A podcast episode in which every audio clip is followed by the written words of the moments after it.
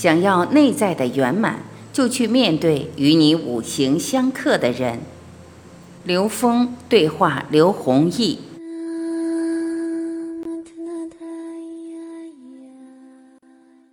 刘弘毅，孔子认为，中国所谓的教育，应该关乎生命的质量和生命的全部，应该是生命的教育。整个人生的教育，应该是生命全过程的教育。最后应该提升你自己生命的境界。关于教育与生命，在儒家这方面是怎么反映出来的呢？我想听听刘峰老师的想法。刘峰，在我的意识中，我没把他们分开。我想来想去，这么多年来，我发现他们说的都是一回事，只是用了不同的语境。在不同语境里，你说世界上英文和中文谁更有理，谁更好？其实他们都是平等的。在我这儿确实是比较平等，而且我能在佛学里看到儒学，在儒学里看到佛学，在道学里看到基督，他们是贯通的。当我们全都能够看到他们原来是归同的时候，所有东西都变成助缘。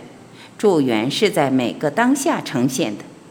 也许在这个当下，这个智慧就给了我一个启迪，就让我突然觉得，这个时候它让我超越了自己的一个认知障碍，在另外一个时候可能跳出来另外一个体系，但是它确实符合那个当下我的状态。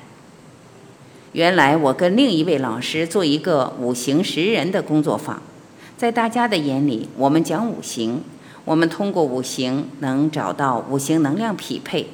在这个工作坊里会讲谁跟谁哪个五行相克相生，之所以相克，是因为你投影出的那个能量最低的状态是正好跟你相克的那部分，是自己内在最缺失的东西，因此那才是真正提升的关键。在现实中，我们不管是看风水、看人、看人的关系，我们总是要找顺的地方走，就是想相顺相合。但实际上，我们真正内在的圆满是跟我们克的那部分有关，因为克的那部分才是我们真正的缺陷。它帮助我们发现我们生命中最关键的课题是什么。我把那个题目解了以后，我的五行就圆满了。五行圆满，我就提升。这是从能量关系上来讲的。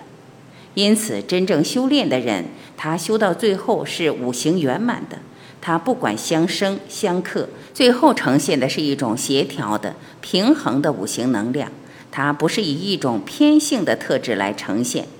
如果有一个特别明显的特质，一定有一个跟它相反的特质存在。那个相反的特质就是一个分别，这个分别一定是他人生最重要的题目。所以当时我们在这个工作坊里，会让大家先找到相顺的五行。因为得先选点容易的题目，然后你要知道，你迟早要去面对那个相克的题目，只是你在哪儿开始面对而已。如果能在你的生命、你的家庭里面开始面对它，那你真的是很有勇气。一个真正和美的家庭，一定是五行圆满的，它就变成五行互补，然后每个人在这个过程中磨合，磨合到每一个个体圆满。这也就是我们组织家庭从小爱到大爱的一个过程，真正学会无条件的感恩、接受、原谅和包容。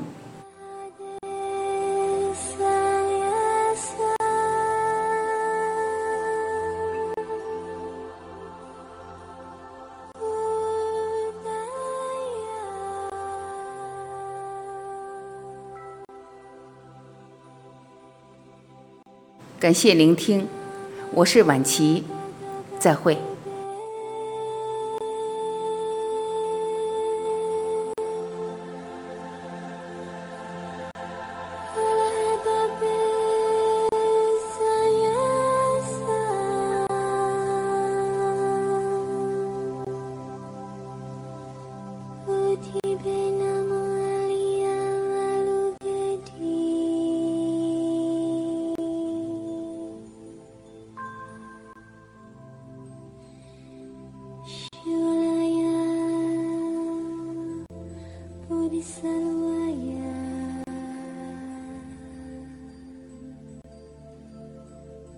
salvar.